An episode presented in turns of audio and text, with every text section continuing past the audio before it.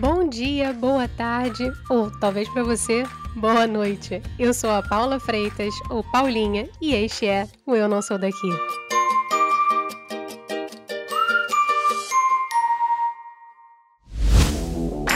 Hoje vamos até Londres para conversar com meu amigo e jornalista Rodrigo Carvalho, que é correspondente na capital inglesa há quatro anos. O botafoguense tuiteiro de carteirinha conta como é viver entre o fuso horário britânico e brasileiro. Ele divide um pouco sobre como foi cobrir o Brexit e como sair do Brasil mudou seu olhar sobre si mesmo. Grande Rodrigo, seja bem-vindo e muito obrigada pela conversa. Pô, é uma honra. Até tomei banho e lembrei que é um podcast, né? Tipo, tapado, né? Achei que fosse entrada ao vivo. E assim, né? Home office, eu tô escrevendo texto da entrada ao vivo. Aí fala, tá tranquilo, tudo pronto. Aí faltam uns 15 minutos, tem que tomar um banho, porque. Foi um maior prazer estar aqui. Fiquei muito feliz do seu projeto. Ouvi os episódios e adorei. E o maior prazer, mesmo. Pô, o prazer é todo meu, assim. Ter estudado com você e ter conversado com você antes de eu sair de Londres me inspirou muito, assim. Então, te agradeço enormemente. Que bom, que bom. Vida longa e fiquei muito feliz com isso. Mas assim, acho que tem algumas pessoas que te conhecem das coberturas de jornalismo de Londres, outros que te conhecem dos seus comentários sobre o BBB ou sobre o Biriba no Twitter. Já outros que, como euzinho aqui, te conhecem de Niterói. Mas assim, quem é Rodrigo Carvalho? É, antes de qualquer coisa, é pai do Biriba, né? Agora esse troço aí que já era. Já era. Tudo virou um detalhe. Mas, bom, sou repórter, correspondente aqui em Londres. Até antes da nossa conversa, estava pensando aqui, organizando as ideias e um pouquinho mais de quatro anos já. Caraca. Incrível, né? Muito tempo, muito passa rapidíssimo mesmo. Esse papo aí é, é cada vez mais verdadeiro. E é isso, pai do Biriba, com a minha querida Anne Aune aqui, minha parceira. Linda. Reporte, reporte. Reporte e botafoguense na vida. Botafoguense. É que eu tô omitindo, porque tá um péssimo momento, né, para falar alto que se é botafoguense. Mas sim, isso é verdade também. Procede. Mas assim, tá aí há quatro anos, vivendo vida de correspondente. Como que é teu dia a dia aí? E viver em Londres é fácil ou não? Olha, é... vida de correspondente, primeiro tem esse troço aí, você citou Big Brother, né? é, que é um bom exemplo de como o fuso horário, assim, né? Eu vivo muito no fuso do Brasil, né? É porque o Big Brother é o que tá fresco, né? Tenho ido dormir mais tarde por causa disso. E porque fui sugado por isso aí, como fui no ano passado e com, muito, com muita tranquilidade. Eu gosto. Drogas. Mas para os jornais todos, a mesma coisa, né? Eu tô sempre, minha cabeça está sempre com o horário do Brasil, assim, ligado, porque eu tenho que saber qual é o horário do, Jornal Hoje, do fechamento do Jornal Nacional, da entrada ao vivo para Globo News, eu não me organizei mentalmente de transportar o fuso para o fuso daqui, sabe? Ter o horário de fechamento do Jornal Nacional daqui, da Globo News do vivo daqui. Eu estou sempre pensando, não, mas lá já são. Enfim, como meu cérebro funciona. Então, estou sempre no fuso do Brasil, o que gera algum desgaste também, assim, mental e físico, em boa medida, por causa do posto em si, né? Porque ser correspondente, no, no quando eu era repórter no Rio, você tem muita equipe no Rio, né? Então você é rendido por uma equipe, você acaba o seu expediente, você, claro, a não ser que você esteja fazendo uma matéria especial, que você fica ali se envolvendo mais, mas no dia a dia, chega uma equipe, você vai para casa e você relaxa de fato, né? É, não precisa ficar bitolado ali no e-mail, celular e tudo mais. Mas esse negócio de correspondente te joga para outro lugar em relação a essa, essa conexão aí com as notícias, com o Brasil, com o e-mail.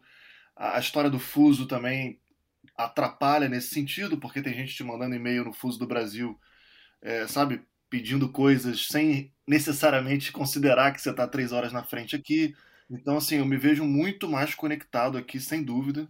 Londres me jogou para uma essa fase da vida assim me jogou para um, um grau de conexão assim muito maior com celular, enfim, que é um negócio que eu estou tentando controlar de alguma forma, mas é muito difícil. Eu me vejo muito conectado e, e assim, isso e a questão é isso me atrapalha assim em boa medida sabe é muito difícil desligar então assim vai dar um passeio vai já tem uma coisa ali do vício que todos nós sabemos como é que é isso mas no meu caso específico esse posto jogou isso para outro nível sabe então você acha que você se chegou a se adaptar a Londres você chegou assim assim, inserir dentro da cultura londrina ou você se sente um pouco externo por ter essa conexão forte com o Brasil? Eu me sinto um pouco externo, sem dúvida. Assim, a adaptação, para falar assim dessa, dessa, desse assunto, eu achei muito tranquilo, assim. Londres é uma cidade, para os meus parâmetros, assim, muito fácil de se adaptar. Você pode resmungar ali do frio, do inverno, da luz, e resmungo até hoje, mas assim, poderia ser muito pior, né? A gente sabe que há países em que a coisa é é muito mais difícil ali, de um inverno que dura mais tempo, um frio que é mais enjoado, né, um período é, é, com, com pouca luz mais longo e tudo mais. Mas eu acho uma cidade assim, Londres é um, um troço maravilhoso, né? Olha que eu nem sou o, o, mais urbanoide dos seres, não, mas assim, Londres é, é difícil não se adaptar a Londres, né? Porque tem tudo muito, é tudo muito fresco ali acontecendo, né? Em todos os, os aspectos. Então me adaptei muito rápido, alguns meses, vamos dizer assim. Biriba foi o que se adaptou mais rápido, sem dúvida. E a gente chegou no inverno aqui, né? Então teve aquele. A gente, a gente chegou dia 27 de dezembro de 2016. Então, assim, é um período enjoado. E, claro, você chega num contexto muito ali de como é que vai ser essa rotina, uma insegurança, essa novidade, novas relações de trabalho, um novo posto, e isso no inverno. É pesado. É, vem um, vem um negocinho aí, bate o um negócio. mas eu me adaptei rápido. Biriba foi mais rápido, de fato, não é, não é só piadinha, não, porque assim, é uma cidade muito que abraça muito, né? Muito dog friendly, muito amiga da cachorrada, uma cultura de parque, os cachorros soltos. Então não é aquela coisa do Brasil que você dá uma volta no quarteirão, os cachorros todos no portão ali, com aquela energia acumulada. Então ele se adaptou mais rápido. Mas assim, adoro isso aqui. Mas mesmo quatro anos depois, me sinto esse estrangeiro aí. Essa coisa de, de fuso horário e de os, tele, os horários dos jornais do Brasil e de Big Brother, mostram assim, eu vejo Faustão todo domingo, entende? Uhum. o que isso quer dizer? Não sei. Quer dizer que eu sou esse cara aí que vê Faustão, faz questão disso. É claro que eu me cobro com alguma frequência, tipo, cara. É porque na pandemia especificamente está batendo mais, sabe? Do tipo que eu fico, eu fico muito em casa e aqui dentro de casa é eternamente verão, porque tem aquecedor, eu tô sem camisa direto, de bermuda, e a TV brasileira fica ligada o tempo todo, porque eu fico vendo jornais, eu fico com o iPad no escritório vendo as TVs britânicas, mas a TV brasileira fica ali direto. De fundo, sempre passando. Então, assim, eu me sinto. É quando não era pandemia, pô, eu dava minhas voltas aqui, e aí é Londres, sabe? É os programas daqui, enfim, curto muito viver a cidade. Mas na pandemia eu tô minha, minha casa é Brasil total. É quase como se você estivesse lá com a, com a cabeça completamente lá e o corpo que tá fisicamente em Londres. É, mas eu também não tenho parafuso com isso, não. De vez em quando bate uma coisa do tipo, cara, né, dá uma zapiada aí, sai desse Big Brother, vê outra coisa. E eu consumo muito notícia, né? Então às vezes eu dou uma passeada no entretenimento aqui da, da TV britânica. Sabe o que a gente adora assistir aqui? Uhum. Naked Attraction. Já viu esse programa? O que, que é isso? É um programa que as pessoas se conhecem para, enfim, para terem algum um eventual rolo ali através da nudez. Então, se eu sou pretendente, olha isso, se eu sou, se eu sou pretendente, eles têm, tipo, eles têm tipo assim uns seis totens assim com pessoas e eles vão revelando primeiro só a canela e os pés. Hum, gostei disso aí. Depois as pernas e a pessoa está pelada. Os pretendentes estão pelados, 100%, tá? E aí aparece lá tudo, tá? Todos os órgãos, vamos dizer assim, uhum. aparece. De fato, a pessoa fica analisando. Ah, muito pelo, não tem muito pelo, gostei desse tamanho, tem potencial, não tem tamanho para mim. E a apresentadora fica fazendo perguntas muito específicas, é um constrangimento maravilhoso, assim. Que horas que passa isso? Domingo, 8 da noite. Gente, horário nobre. Horário nobre, né? Um troço. Eu, eu, eu, a gente descobriu isso aqui zapeando, você imagina o susto. o que é isso? Mas isso aí, gente, é, diz muito, assim, eu acho, sobre né, os tabus ou não de um país, né? Você imagina o Brasil, esse país, né, fantasiado como porra da praia, parará, parará. Imagina um programa desse. É, em rede nacional. No horário nobre. Mas nem a pau, né?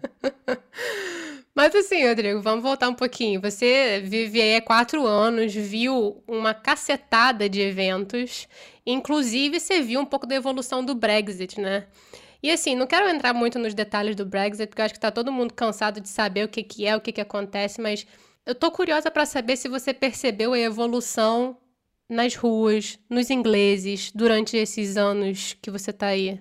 Eu cheguei em dezembro de 2016, o plebiscito foi no meio de 2016, né? Então eu não peguei aquele burburinho todo de pré-plebiscito, aquela confiança de boa parte das pessoas de que o resultado seria, né? Já vamos continuar na União Europeia, não tem nem discussão. Eu não peguei isso mas eu peguei o fervor todo ali daquele da coisa virando novela. Então eu peguei uma parte que foi de fato chata, do ponto de vista ali da, da, da polarização mesmo, das pessoas ainda não de quem era contra a saída, ainda não tendo assimilado bem a notícia e brigando por um novo plebiscito e grandes manifestações. E depois a, a, a, a, novela propriamente dita, as votações todas no parlamento, a Teresa May tentando e não conseguindo, troca primeiro-ministro.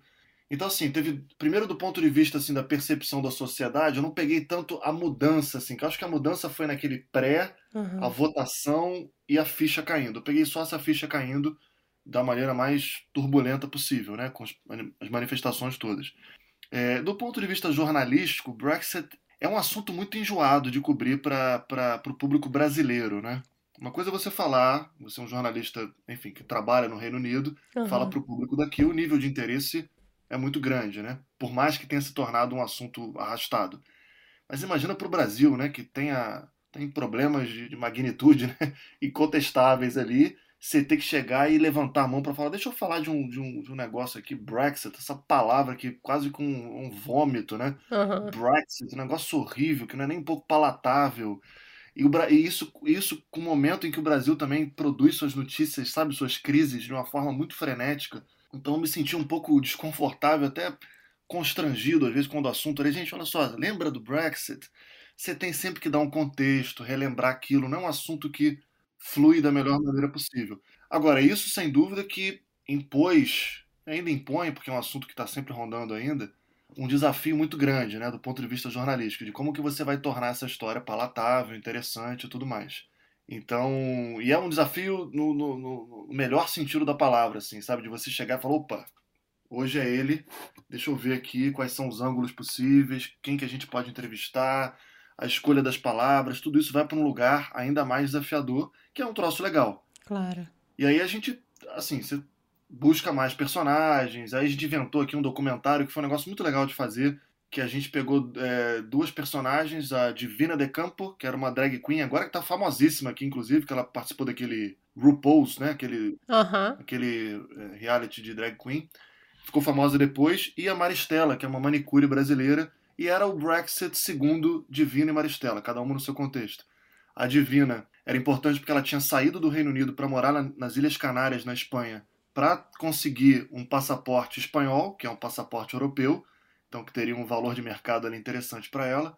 E a Maristela estava correndo atrás para fazer a prova para se tornar cidadã britânica, para ter o passaporte britânico ali, a prova de Brexit, porque ela estava ligada aqui, ela estava vivia aqui é, como dependente do marido italiano. Ah. Então, assim, só para dar um exemplo de, de histórias que a gente cavava para tentar tornar esse negócio para o público brasileiro né, o mais claro possível. Isso estou dando um exemplo, mas assim, era um esforço diário.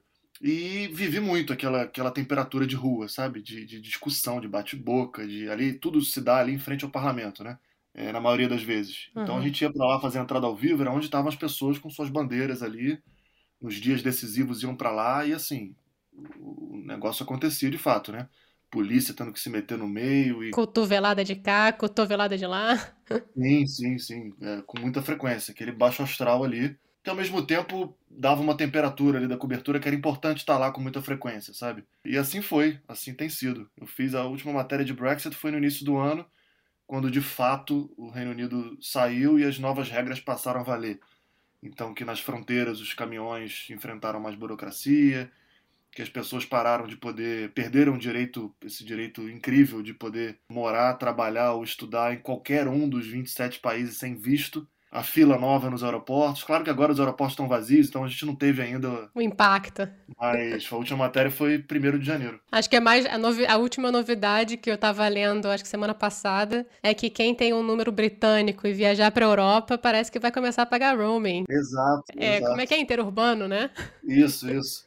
É, taxa de ligação internacional, que era uma maravilha não ter que pagar. Agora as empresas podem cobrar isso aí. Então, assim, tem mudanças práticas fortíssimas mas eu acho que a pandemia está ainda né, deixando isso de lado. Acho que quando as pessoas circularem, vamos ver como é que vai ser o verão aqui, né? Vai ter verão? Pois é, vai poder circular ou não, como é que vai estar tá essa coisa de viagem, que eu acho que vai ser quando a gente vai, vai ouvir um lamento maior aí, sabe? Com certeza. Mas assim, Londres é muito particular, né, cara? É muito diferente, ela é super multicultural, tem um investimento gigantesco, um fluxo de turismo, eu acho, muito alto dentro da Inglaterra. Você percebe também uma diferença da visão do Brexit para quem mora em Londres, que eu acho que é, foi muito comentado, né, na época. É, eu fico achando que não, Paulinho. Fico achando que Londres vai continuar sendo essa, essa bolha, assim né, dentro desse país, sabe? Porque é uma cidade muito interessante, acho que vai continuar sendo uma cidade muito turística, isso não muda tanto, porque os, os direitos de, enfim, do brasileiro que vem para cá, nada muda do período que você pode ficar aqui e tudo mais, sabe? Para turismo, propriamente dito, então vai continuar, eu acho, sendo essa cidade né, que você, esbarra com, com gente tudo que é canto do ponto de vista turístico talvez enquanto um, um, um, centro de trabalho perca um pouco da força, mas eu fico na dúvida, fico, eu duvido um pouco que isso vai ser tão perceptível assim, sabe? Essa vibração de pessoas que vêm para cá trabalhar, é, ainda mais Londres, que eu, eu, eu fico o que a gente pode ver é uma dificuldade maior, e aí acho que isso é uma tendência de pessoas que vêm para cá trabalhar com serviço. Porque a gente já está hum. vendo um movimento em que o próprio governo fala que quer atrair os, entre aspas, bons imigrantes, que é a gente que tem qualificação. Então, se você vai lá para o Centro Financeiro de Londres, acho que vai continuar sendo aquela coisa de gente do mundo inteiro, com seus vistos de trabalho, trabalhando e movimentando essa economia. Agora, para a galera que vem, aquela galera, e tem muito brasileiro, por exemplo, que vem nessa, né? Com certeza. Tentar a vida aqui, vou trabalhar com serviço, em restaurante, entregador e vambora, talvez fique mais difícil isso. Porque, enfim, geralmente a gente que tem cidadania de outro país da União Europeia, e aí pode encontrar mais dificuldade. Geralmente, né? Quem tem família de Portugal ou da Itália, que vem para cá, não, tem meu, meu passaporte europeu, vou para Londres e tal. Isso tende a mudar um pouco. Mas estou pensando alto aqui, né?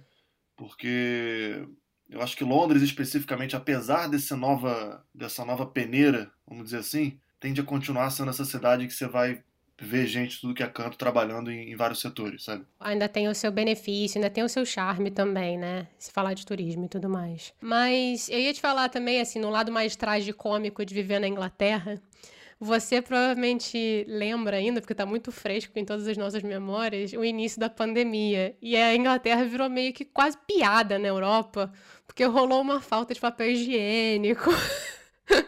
Que loucura. Não, eu lembro no grupo aqui de, de dos amigos e tal, trabalho, galera mandando foto, né? Gente, olha só, se puder aí garantir o papel higiênico, a gente aqui já comprou um montão. Aí foto do, do, estoque em casa. Isso teve agora de novo, né? No contexto do Brexit ali, no final de dezembro, com medo ali de não ter um acordo, que foi no finalzinho, né? Que, que o Boris Johnson conseguiu um acordo. A galera foi de novo pro mercado e teve prateleira vazia de novo.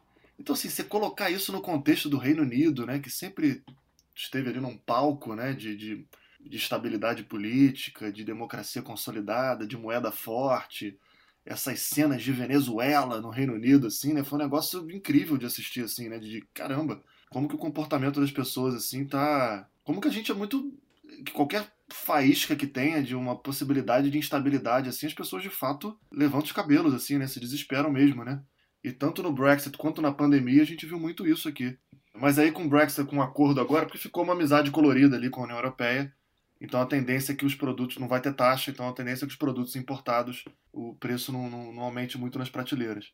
Mas foi muito curioso ver isso, sem dúvida, no contexto da pandemia e do Brexit também, esse desespero e, e, esse esse medo, né? Acho que acho que no final das contas o britânico virou chacota assim, né? E, e isso é muito acho que isso é pesado, né, para um povo que sempre foi muito uma postura muito superior, não sei, né? Uma, uma coisa um é, pouco pomposa. Aí, essa, essa piada, troca primeiro-ministro, essa novela.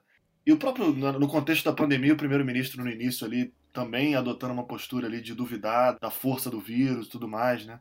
Só caiu a ficha quando ele foi internado, né? Então tem sido um momento difícil, acho, para a autoestima do britânico. Eu ia te fazer uma pergunta um pouco mais pessoal, um pouco até filosófica, assim. Uhum. Você acha que essa sua experiência em Londres te fez mudar um pouco a perspectiva sobre o mundo? Acho que a experiência de, de, de morar fora chacoalha muito tua cabeça, né? sem dúvida. De visão de mundo. Eu acho que tem aí uma questão também de você se perceber de outra forma, né?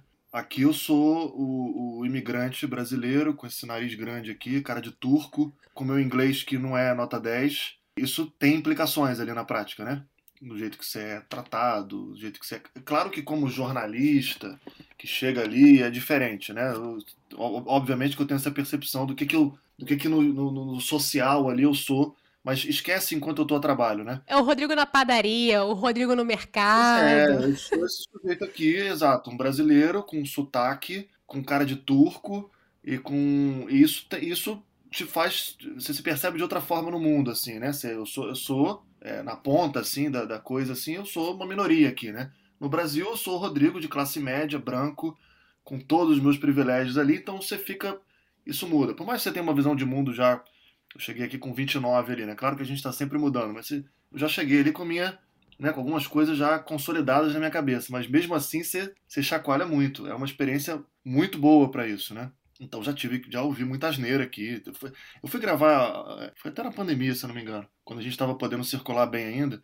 Ah, foi quando fe anunciaram o fechamento dos pubs aqui. Eu fui fazer uma entrada ao vivo para Globo News domingo à noite e inventei a bobagem de gravar, de fazer essa entrada ao vivo lá em Camden, Nossa. que é um, não sabe, um bairro boêmio em que depois de certo horário é aquela energia de de fim de festa, de festa, de briga, de discussão, de fala alto. Não é o melhor lugar para você se concentrar e fazer uma entrada ao vivo e não ser atrapalhado. E aí, em determinado momento, a gente estava com o equipamento montado, chegou um sujeito, perguntou pra gente, eu estava com o Igor, o cinegrafista, um grande amigo, o Igor Arroio, e o camarada chegou e perguntou o que, que a gente estava fazendo ali e tal. E, e eu confesso que o meu impulso, eu não estou falando que isso é bom, é, na verdade nem é, mas assim, o meu impulso nessas horas é ser um pouco.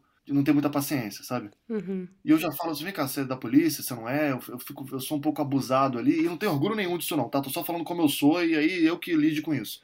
Fala, vem cá, você é policial? Não tô entendendo, por que você quer saber disso e tal? Aí o cara falou, não, porque. De que, que vocês vão falar? porque vocês da imprensa começou aquela coisa, né? Atacar vocês da imprensa, porque a BBC, o cara começou a pirar, quer dizer, começou a pirar, ele já é pirado e começou a botar para fora as pirações dele contra a imprensa, contra a visão da imprensa em relação à pandemia, que é mentira. E aí ele entrou na seara dos imigrantes, que vocês não são daqui, estão roubando emprego de quem é daqui e que isso é um absurdo. Mas ele foi muito agressivo nas palavras dele. Eu fiquei puto da vida. E aí, para nossa. Aí a gente não tinha condições de fazer o vivo ali, porque o cara tava assim, ele tava confrontando a gente. Ele parava de braço cruzado, era uma postura ali agressiva mesmo. E aquilo mexe muito, né? Você fica, caceta, que, que coisa desagradável. E passou um carro da polícia na hora. Eu falei com a polícia, ó, tem um sujeito aqui que não tá deixando a gente trabalhar, com base num discurso de ódio e tal. A polícia desceu, enquadrou o cara, botou o cara ali na parede, foi até um negócio meio assim. E o cara negou falou que não estava fazendo nada disso, aí perguntaram se eu queria ir para a delegacia para prestar queixa, mas eu tinha entrado ao vivo para fazer, estava nesse estresse. Então, só para dar um exemplo de. É isso, né? É, é, o repórter da Globo, no... apesar que agora tá, tá um troço terrível, né? De ataque à imprensa. Mas aqui eu tenho, você tem outro tamanho, né? Você tem outra, é outra pessoa. Uhum. Eu sou outra pessoa aqui.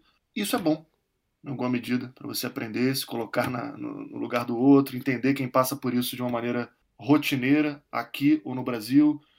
Então te chacoalha, sabe? É, eu acho, eu acho até muito valioso, assim. Eu acho que esse negócio de chacoalhar é, é incrível, assim. Eu, eu mesmo, eu sou branca, eu sou branca, quase loura, mais ou menos. Mas, assim, aí na Inglaterra eu já sofri xenofobia, uma coisa muito louca de você pensar, né? É, e de pensar no seu devido lugar também, né? Porque eu não tô querendo aqui falando, eu entendo agora o que as pessoas passam. Eu entendo nada. Não, pelo amor de Deus. Eu tô narrando um caso em quatro anos. Um caso, assim, que, que, me, que me deixou. Eu fiquei alguns dias, assim, com raiva daquele cara. Eu tentei gravar um vídeo dele na hora que ele tava falando, escondido. Então eu fiquei um, eu fiquei um tempo vendo esse vídeo. Até deletei. Tava, fiz uma limpa no celular no final do ano agora e deletei esse vídeo. Então, assim, uma coisa que mexeu de fato. Mas assim, foi um caso em quatro anos. Mas assim, te ajuda a entender do que caceta. Se você já tinha uma, uma percepção de. Imagina viver isso com frequência, seja por, pela, pela, pela, pela por raça, gênero, é, é, o país de origem e tudo mais, né? Então, é, é, é, essa é uma experiência que te traz isso também. Com certeza. Mas tem, tem muita coisa positiva, né? Do ponto de vista ali, clássico de que se fala de morar fora, né? Que é a percepção sobre o próprio país, a coisa da saudade da família, de valorizar, essa coisa bem novela e, e, que bate muito, né? De quem você sente saudade, do que que você sente saudade, o que que, o que, que é essa noção da tal da brasilidade, sabe? Que, que, que o estilo de vida, o que, onde é que mora essa saudade, né? E é muito interessante você perceber isso, porque é uma maneira de você se, se conhecer, construir algumas coisas na tua cabeça de, sabe, de, de alguns conceitos assim. Eu sinto muita saudade do Brasil, muita de algumas coisas, assim. É. Mas assim, também até isso é tranquilo, Londres, porque há três estações do metrô. Eu tô aqui no, em Wisdom Green, que é um bairro cheio de brasileiro, que tem açougue, pastel com caldo de cana. Delícia. Então, assim, Londres também te entrega isso. Eu acho que foi 2018, veio um casal de amigos aqui que morava no interior da Dinamarca. Gente, aí sim é morar, é morar no exterior, entendeu? Aqui eu pego o metrô, é pastel com caldo de cana, de fato. Tem sempre batata palha aqui em casa, entendeu? Tem sempre farinha, sabe, para fazer farofa. Então, assim, não é tão mal assim, sabe? Eu ia te falar, eu ia te perguntar exatamente isso, porque eu sei que você vai, você é um frequentador assíduo, já fez até matéria no samba em Londres e mata um pouco a saudade através do samba, né? Quando a gente podia se aglomerar. Pô, eu descobri esse samba aí no primeiro ano já, fiz matéria, fiz matéria e é ótimo, lá é ótimo, lá é ótimo. Agora, inclusive eu comecei, é muito doido isso, né? Morando fora eu ouço música brasileira direto aqui, descobri esse samba, fiz matéria nesse samba e comecei a aprender a tocar pandeiro aqui com um cara que. Com, com, exato, exato. Com o Marcos que toca nesse samba. E aí comprei um pandeiro aqui numa loja que tinha pandeiro, marca brasileira. Fiz alguns, sei lá, uns três meses de aula com ele. Aprendi pela internet também um pouco. Então, só para dar um exemplo de como que, que é isso, né? Você acaba. Um dos caminhos, esse tem sido o meu caminho, você se conecta muito mais com o seu país. E, e do ponto de vista jornalístico também, isso, isso, isso também me, me deixa muito ligado no Brasil, né? Porque, claro que como correspondente é mais do que necessário que você esteja é, ligado às questões brasileiras, né? Óbvio, não é porque eu estou aqui que eu vou ficar. É, pelo contrário, as boas pautas, elas, elas inclusive têm essas relações que você cria com o Brasil, né? De você, enfim, há vários exemplos para isso, da crônica do samba até uma matéria sei lá, sobre. Tá, vai ter, você vai ter reforma da Previdência no Brasil, vamos falar como é que é o esquema de Previdência aqui no Reino Unido, sabe? Você tem que estar ligado então eu, eu tô ligado pelo, pelo, tanto pelo pessoal como pelo profissional, como diria Fausto, né? No profissional, muito. Eu fico muito ligado nas notícias do Brasil, por interesse e, por, e porque também é importante que as pautas esbarrem sempre que possível, né? Com certeza, tem que ter ligação. Mas, Rodrigo, vamos agora de momento chorrindo, que é aquele momento rir para não chorar onde eu pergunto se você já passou vergonha nesta Londres de Deus. Meu Deus, nossa senhora, passar vergonha é lindo demais, né? Eu acho bonito demais. Humano, né? Eu acho, adoro ver vídeo na internet, alguém passando vergonha. Esses dias eu vi um, um jornalista aqui que cobre televisão no Reino Unido, ele fez um, uma sequência de tweets com momentos marcantes da TV britânica 2020. E aí um dos momentos era o, o, o programa que o apresentador chegava pro, pro. Acho que é o cara da previsão do tempo e tal, e pergunta assim: Fulano, você gosta do artista X? Aí o cara responde, muito sincero, né? Uma coisa louvável ali. Eu não sou tão fã assim, não. Aí o cara, no próximo bloco, o artista X. Aí o artista X divide tela com o cara que tinha falado que não, não gosto tanto, não. E aí o cara vai se explicar. Não, na verdade, assim, eu gosto, mas não é tanto. Mas, assim, respeito muito a trajetória. Ficou aquela coisa maravilhosa. Isso é só para dizer que passar vergonha é bom demais, né? Cara, passar vergonha.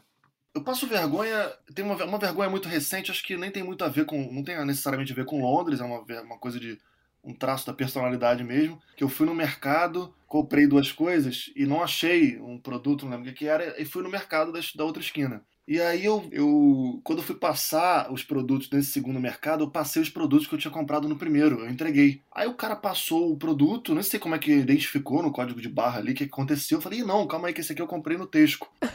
Só que quando eu me dei conta disso, eu achei que eu, tive, que eu não tivesse pagado pelo produto no Tesco. Eu falei, ih, caceta, eu peguei o produto e não paguei lá, botei na sacola, saí, aí eu saí correndo do Mercado 2, fui no Mercado 1, Entrei no Mercado 1 falando com segurança, só que eu me dei conta que não, que eu tinha pagado no Mercado 1 e estava. Então, assim, patético, segurança, eu não, aí não soube me expressar direito. Aí voltei pro Mercado 2 e falei, não, na verdade, eu já tinha pagado lá. e ninguém querendo ouvir minha história, sabe? Uma coisa muito triste, assim. Mas eu tenho uma, eu tenho uma, uma vergonha barra aventura que assim, é, é uma, uma história que tem seu valor. Que foi janeiro de 2017, eu recém-chegado aqui, e aí eu fui, eu tava na, na, na, missão de tirar meus documentos, né? E aqui tem um negócio que você tem que ir na polícia, tirar um documento, que eu até esqueci o nome, mas que é um papel A4, assim, com os carimbos da polícia, tem, aí tem seu endereço, se você mudar de endereço, tem que voltar na polícia e falar que você mudou de endereço. E aí o pessoal na Globo tava me cobrando esse documento. E aí, Rodrigo, já tem? A gente precisa do número aqui, de uma foto do documento e tal, para pedir, são burocracias. E aí eu finalmente tirei esse documento, e sou recém-chegado, tá menos de um mês, então estava mal vestido, mal agasalhado, não estava com o casaco certo, um frio do cão em janeiro. Então, assim, tava tudo errado ali. Eu fui lá tirar meu documento com meu gorrinho ali e tal, sozinho, tirei o documento. Aí eu falei, ah, vou dar uma passada ali no, no, na beira do rio, né? Tava ali deslumbrado, ainda tá, né, muito impactado ali com, com, essa cidade, né? Que é muito impressionante, é muito, muito imponente, né? Falei, vou passar no rio, tirar umas fotos e tal. Uhum. Aí parei na London Bridge, aquele troço maravilhoso, a Tower, a Tower Bridge de fundo lá, que é para mim um negócio mais bonito, né? Aquela ponte maravilhosa. Falei, vou tirar uma foto aqui. Aí mandei, aí botei a pasta em cima do parapeito, não, do. Ah, tipo no, no corrimão da ponte, mais ou menos? Isso, que é mais altinho ali, que impede que as pessoas caiam, basicamente. Que é o nome daquilo, enfim. Aí eu botei a pasta ali em cima e mandei uma selfie. Pá! Aí tem essa selfie, né? Com aquela cara de bunda ali, uma selfie lamentável e tal, como todas as selfies. Aí eu fui seguir minha vida, a pasta não estava ali. Aí me veio um frio na barriga, assim, sabe? Porque aquela pasta não tinha só os documentos, o documento da polícia. Aquela pasta tinha todas as notas que eu precisava prestar conta. Quando eu chegava aqui, quando no primeiro mês que eu ficava no hotel, você tem que prestar conta de toda e qualquer refeição que você faz. Então eu tinha muitas notas ali e mais algum documento importante. Paulinha, eu, minha primeira reação, né, Niterói, Rio de Janeiro, foi olhar para o lado e falar quem foi que pegou minha pasta. Comecei a ficar escaldado. Quando eu dou por mim, a pasta estava boiando no rio Tamisa. aquela laranja, chamando atenção. E começou uma aventura que eu queria muito ter imagem de drone, assim. Isso, isso com drone ia ficar. Eu comecei a correr feito um doido, muito nervoso, tá? Tomado pelo medo de o RH da Globo, sabe, desfazer a minha transferência para Londres por causa da minha irresponsabilidade. Essa noia tava ali de pano de fundo o tempo todo. E eu correndo muito Aí fui primeiro, corri pela direita, onde a, onde a pasta aparentemente estava se deslocando mais, né? Aí corri pra cacete vendo a pasta, não perdendo a pasta de vista. Em alguns momentos eu tinha que me afastar da beira do rio, porque não tinha como andar, eu tinha que ir pela rua. Aí eu retomava o, a beira do rio, procurando a pasta, lá estava ela. Enfim, eu entrei num barco, daqueles que, né, de passageiros mesmo. Uhum. E falei, olha, é, é, desesperado, tá? Tem a minha pasta com documentos muito importantes, tá ali, eu acho que o barco vai passar por ela. Aí o barco foi, o barco parou, passageiros ali, muitos eram turistas, não estavam adorando aquela história ali, né? o barco parou, aí o camarada, o funcionário, pegou uma, uma varinha, um negócio lá que ele tinha, uma vara. O ideal seria que fosse uma. que ele pescasse aquilo com uma rede, né? Tipo a rede de borboleta. Exato, exato. Mas não era. Era um negócio que tinha um gancho, assim, impossível de dar certo. Mas era uma esperança ali. Aí ficou ali cinco minutos, aquele constrangimento. Falei, ah, não deu, valeu. Aí desci do barco, esse barco seguiu viagem, passageiros ali ficaram rindo, preocupados, fingindo ajuda ali. Aí eu corri, atravessei a Tower Bridge, aquela cena ali. Em determinado momento eu chego, a pasta, eu vejo que a pasta está se encaminhando para uma beirada assim, como se fosse estacionar, assim, não ficar sendo jogada ali pelas ondas contra uma parede ali e ficaria ali por um tempo. Aí eu desci num, aí eu saí num cais, tinha um monte de barco, desesperado. Aí um camarada viu que eu, aí eu liguei para a polícia. Qual sua emergência, senhor? Eu falei, olha, não é bem uma emergência é, de, né, de, de, de, interesse público, mas é um negócio importante para mim, uma pasta com documentos, acabei de chegar aqui, tá aqui boiando na minha frente, a 30 metros aqui, ela vai ficar aqui por um tempo. E aí eles mandaram uma, uma unidade marítima ali, né? Você tá zoando! Uma, uma, pequena lanchinha ali. E aí uma mulher, uma policial mulher, ela avistou a pasta. Eu fiquei no, no né, na linguagem ali, na mímica, tá ali a pasta ali, tá vendo ali? A já tá. Aí ela viu, só que não podia fazer nada, porque a lancha não conseguia entrar ali, porque estava embaixo de um cais, assim, sabe? De uma estrutura de madeira e tal. Aí fizeram uma, aquela expressão de solamento, tchau. Cara, aí quando eu tava, assim, quando eu comecei a pensar em desistir, porque eu tava muito focado em, em conseguir aquela pasta, né? Recuperar. Quando eu tava pensando em desistir, um camarada sai de um barco, porque aqui tem muito isso, né? A galera vive em barco, né? Tanto no canal, e naquele cais que eu tava, tem uma galera que tinha uns, bar, uns barquinhos ali que morava, morava ali de fato. Aí saiu um cara, aí eu expliquei para ele o drama. O camarada, meu herói, voltou para o barco dele vestiu uma roupa Mentira. de neoprene, de surfista, pegou um caiaque e foi remando até a pasta. Um frio da porra. O cara foi remando, eu vendo aquilo assim, tipo, que anjo. O cara pegou minha pasta, me deu a pasta. Eu falei, meu amigo, muito obrigado, assim, não sei nem o que dizer. As pessoas me disseram que os britânicos eram muito frios e, e não muito, né, é, receptivos e prestativos até. Mas eu acabei aqui de, de desfazer toda a minha impressão. Muito obrigado. Aí eu perguntei se ele gostava de bebida alcoólica, porque eu tinha uma cachaça brasileira em casa e tal. Ele, ah, sim. É, eu falei, me aguarde então. Final da história. Salvei todos os documentos, fui para um pub, Caraca. pedi uma bela de uma Guinness, deixei os documentos todos assim em cima da poltrona, perto do aquecedor, secando. O meu documento da polícia está meio enrugado até hoje por causa da água, é, valendo ainda. E um final muito triste para essa história é que eu simplesmente não levei a cachaça do cara até hoje. Não. Olha que coisa horrível de falar. né? Mas você tem o endereço, você tem o endereço dele? Não, o endereço dele é aquele cais lá. É, mas já faz quatro anos, eu simplesmente não levei, eu tava fechado em levar, eu tinha de fato uma garrafa de cachaça fechada aqui. Mas sabe essas coisas que você vai deixando pra depois? Eu tenho muita vergonha de dizer isso, mas assim, acho que também tá tranquilo, tá agradecido, cara. É que seria muito bonito, né? Eu que adoraria ter essa foto pra contar essa história e ter essa foto final, mas tudo bem também. Mas que cara maravilhoso, né? E ali eu comecei a ter uma outra impressão dos britânicos com essa história. Essa história. Maravilhosa. Cara, que história incrível. Putz grila. Pois é, essa história foi. Essa história é, é, tem seu. Ah, e uma outra lição é tenham pastas com cores chamativas, né? O laranja funciona muito.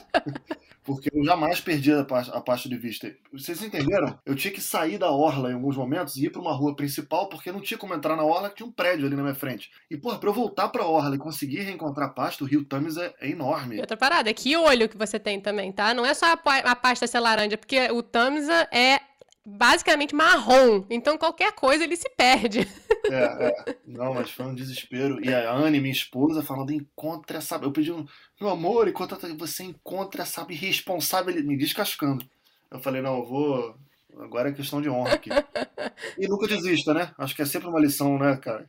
Clássica aí do, do- qualquer boa história, nunca desista. Caiu, levanta e continua levantando. E se precisar, entra no caiaque e vai buscar a pasta. Essa é a lição. Exato. Mas vamos agora, Rodrigo, de momento bate e volta, que eu tô chamando de momento Marília Gabriela. Vamos lá. Tá pronto? Respira fundo, hein? Eita, nós, tá? Então vamos lá. Um dia de sol no Hyde Park ou em Itacoatiara? Ah, Itacoatiara. Itacoatiara. Itacoatiara, pra quem não sabe, é uma praia em Niterói. Pra mim, é uma das praias mais bonitas Do mundo, talvez. Do mundo, do mundo, do mundo. Coisa linda e muita saudade. Claro que Itacoatiara, sempre é fácil. Um amor? Um amor, eu acho que o nosso cantinho aqui em Londres. Porque aí isso engloba Anne, Biriba, engloba essa memória que a gente está criando é, é, dessa cidade. A gente gosta muito desse cantinho aqui especificamente, que é essa casinha que tem um metro quadrado de jardim ali fora, que para mim é uma, é uma novidade. Eu sempre morei em prédio, então assim, a gente curte muito isso, de plantar uns troços. Me ajuda muito a fazer também a entrada ao vivo, porque tem umas casinhas, uns fundos de casinhas aqui de Londres, bem característico. O bairro em si, sabe, que a gente escolheu ali, porque tem, você tem um mês para escolher o bairro. Escolher o bairro. Você tem um mês para encontrar uma casa, Aham. tem um mês de hotel. Então a gente foi aos 45 do segundo tempo, sabe? A gente deu uma sorte danada que a gente hoje ama tudo, assim, sabe? Esse bairro, essa mistura aqui, que é o West Hampstead, que a gente adora isso aqui. Então, eu- o título é o Cantinho, a resposta é o Cantinho, nosso cantinho longe, que engloba todos esses amores, assim, os, claro, com Anne e Biriba na frente. Maravilhoso. E Mané Garrincha ou Heleno de Freitas? Ah, Garrincha, Garrincha. O Heleno, e o filme é muito bom, porque deixa isso muito claro, o filme sobre o Heleno, ele exalava um botafoguismo, assim, muito importante, assim, que era um botafoguismo de autoestima, de orgulho do Botafogo, de... Tem uma cena clássica que sempre, quando o Botafogo tá na pior, ou, quase, ou seja, quase sempre, o pessoal é, compartilha, que é o, o Heleno, no, no filme, o Rodrigo Santoro que faz o Heleno, chamando a galera, isso aqui é Botafogo, não sei o que, então ele representa essa coisa de que o Botafogo nem sempre está associado com esse orgulho da camisa, Tem, o Botafogo, o Botafoguense está sempre navegando um pouco numa certa. Na dor. É, numa dor e num baixo astral. Então o Heleno, ele coloca isso, isso em outro lugar. Mas eu escolho o Garrincha porque não tem como. Garrincha é Garrincha. Não tem como, porque aí é uma coisa que é é em outra esfera, assim, né? É, tá em outro lugar, não é, não é uma coisa terrena. Então vamos sair do Baixo Astral Botafoguense e me fala então uma alegria. Cara, uma alegria hoje é uma bela de um, um belo de um, de um rolé, como se fala no Rio, mas o rolê hoje tá ganhando, né? Um belo de um rolê com Biriba, assim, num dia de folga. Isso é alegria pura, assim. Falando em Biriba, ah. lugar preferido do Biriba? Essa é difícil porque me vem dois. Mas é do Biriba, né? É, do Biriba é, é Hampstead Heath, um parque aqui perto. É o, é o, dos parques grandes, é o mais próximo aqui de casa e é uma maravilha, assim é um parque imenso, que é um parque que não é dos parques da realeza, então ele não é mantido pelo fundo, não é um Royal Park, não é um parque mantido pelo fundo da realeza. O que isso significa na prática? Que é um parque mais selvagem, assim, um parque menos cuidado, menos enfeitado. Os parques da realeza são lindos, óbvio, o Hyde Park, o Regent's Park são maravilhosos, mas o Hampstead Heath ele tem trilhas, sabe? Ele tem possibilidades, ele é mais largado, tem os lagos lá em que as pessoas vão nadar o Biriba ama, assim, o Biriba tá ligado quando a gente vai pegar o, o metrô de superfície para ir para Riff. Ele puxa, às vezes, quando eu vou só dar uma volta no quarteirão, ele puxa pro lado de lá, ele tá 100% ligado. Ele ama aquilo lá. Eu fiquei na dúvida entre Hampstead Heath e um cemitério aqui perto de casa, que é um passeio muito mais frequente que a gente faz, que é um parque pequenininho que tem aqui perto de casa e que esse parque dá num cemitério. Uhum. E esse cemitério é lindo esse cemitério é outra memória que com certeza eu vou. É uma memória muito forte que eu vou carregar de Londres, porque, porque eu nunca gostei desse negócio de cemitério. É, e para mim hoje é o lugar pra gente ir, porque tem, tem um cantinho dos cachorros lá. É um, é, a gente ama. É o passeio mais frequente, mas sem dúvida, se a pergunta é passeio preferido do Biriba, é Hampstead Heath. E vamos lá então. Uma cobertura jornalística? Pô, Paulinho, isso é difícil. Isso é difícil, mas o que me veio na cabeça, assim, que eu acho que tem que respeitar esse, esse impulso, essa intuição, é, é dos Meninos da Caverna. Porque. Ah, por o pacote, assim, sabe? É um país que eu não conhecia, uma história incrível para se contar, com muitos aspectos. Uma questão pessoal também, que foi uma cobertura que foi importante é, é para mim dentro dessa jornada de correspondente. Mas antes disso, de verdade, é Tailândia, que eu não conheci, conheci da forma mais incrível possível, com uma história é, impressionante. E uma história que comunicou muito da Tailândia, do que, que é aquele país. Hum. Então a Tailândia não era só um cenário, o que já seria muito, que era um, é um cenário maravilhoso, mas também tinha todo o aspecto ali da, da, das pessoas, da cultura. E aquela história, né?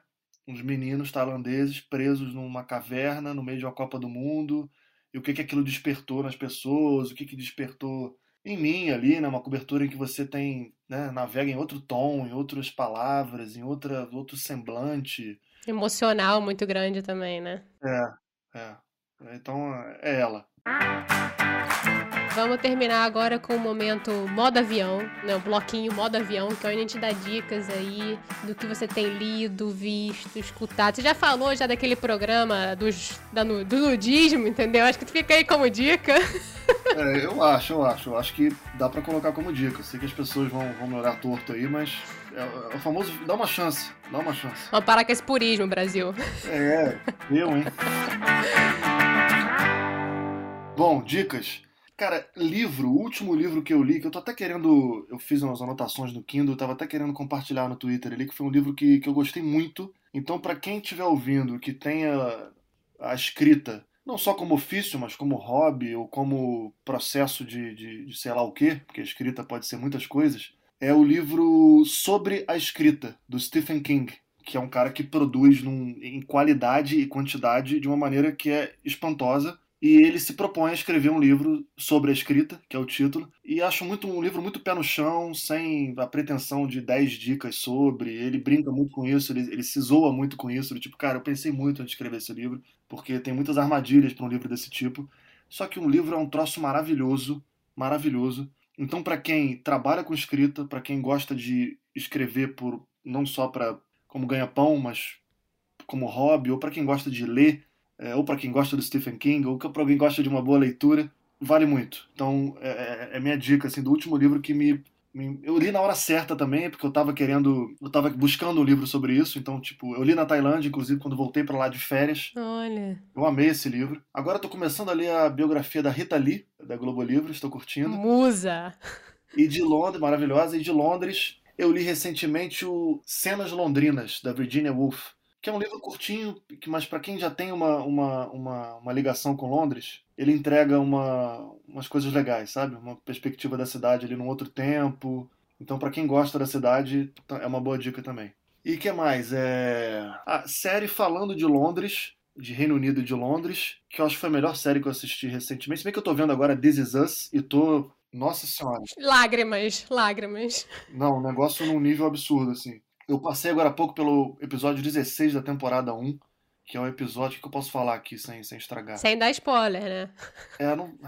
melhor não falar, né? Melhor não falar nada não, senão você vai estragar pra galera que ainda não chorou e não morreu e não perdeu toda, todo o emocional vendo desses anos. É uma coisa muito forte, né? Pelo menos para mim. Mexe com tudo. Mas, assim, forte de verdade. Nesse episódio aí, né, eu estava deitado no colo da Anne, especificamente, um pouco da nossa intimidade aqui, né? Mas eu estava com a cabeça no colo da Anne vendo o episódio. Eu pausei e comecei a chorar de uma forma que eu virei pra, pra, pra barriga oh. dela, sabe assim, pra ela. E, sério, cara, foi. Acho que eu, eu não lembro de ter chorado tanto numa cena sabe, desabado, assim. Muito forte o negócio. Essa série é linda, né? Mas assim, eu, eu, confesso que eu dei um tempo, porque tava. Eu fui dormir com dor de cabeça esse dia. Vixe. Sério, porque esse episódio aí foi foda. Mas a dica que eu dou envolvendo Londres, Reino Unido, é Afterlife, com Rick Gervais, que é, essa série é. Eu, não, eu, assim, eu não, eu não sou o cara das séries, eu não vi muitas séries aí clássicas, eu não vi. Eu tô começando a ver The Office agora, pra vocês terem ideia. Eu não vi Breaking Bad, então assim, não me, não me coloquem no lugar do cara das séries, mas assim, Afterlife eu encho a boca para dizer que é a melhor série que eu já assisti. Porque é drama com humor, enfim, é um troço maravilhoso. Vejam e paga uma coisa de a coisa clássica do humor britânico, da paisagem de Londres. Várias cenas são gravadas no parque favorito do Biriba, então eu endoidava. Tem um cachorro na história, que basicamente é a história de um cara que perde a mulher, a, a esposa morre com câncer, e aí ele está disposto a viver pouco, cogita suicídio, e ele é. Várias pessoas do entorno dele passam a convencer ele do contrário.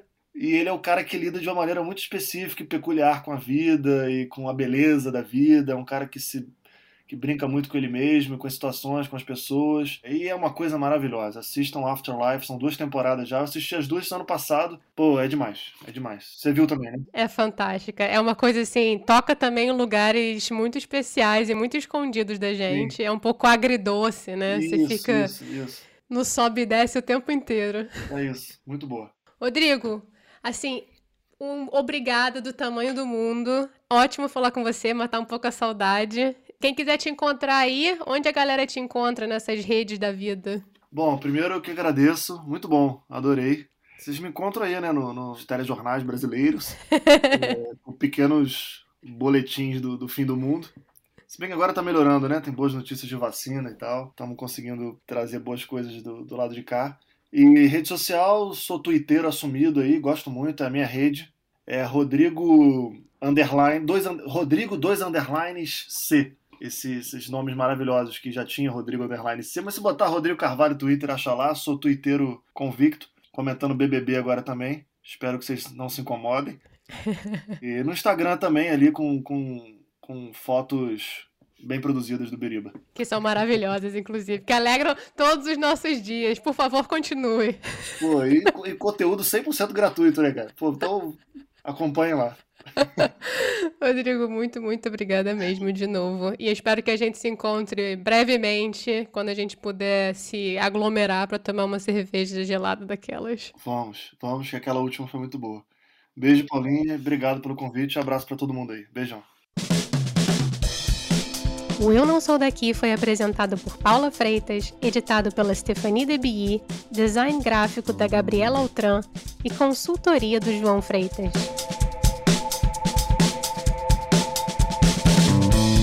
Caso você tenha curtido o episódio, dê aquela força pra gente.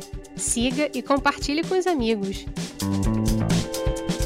E se você conhece alguém que esteja fora do ninho e tem alguma sugestão para os próximos episódios, converse com a gente lá no Instagram ou no Twitter, arroba NS daqui. Até a próxima!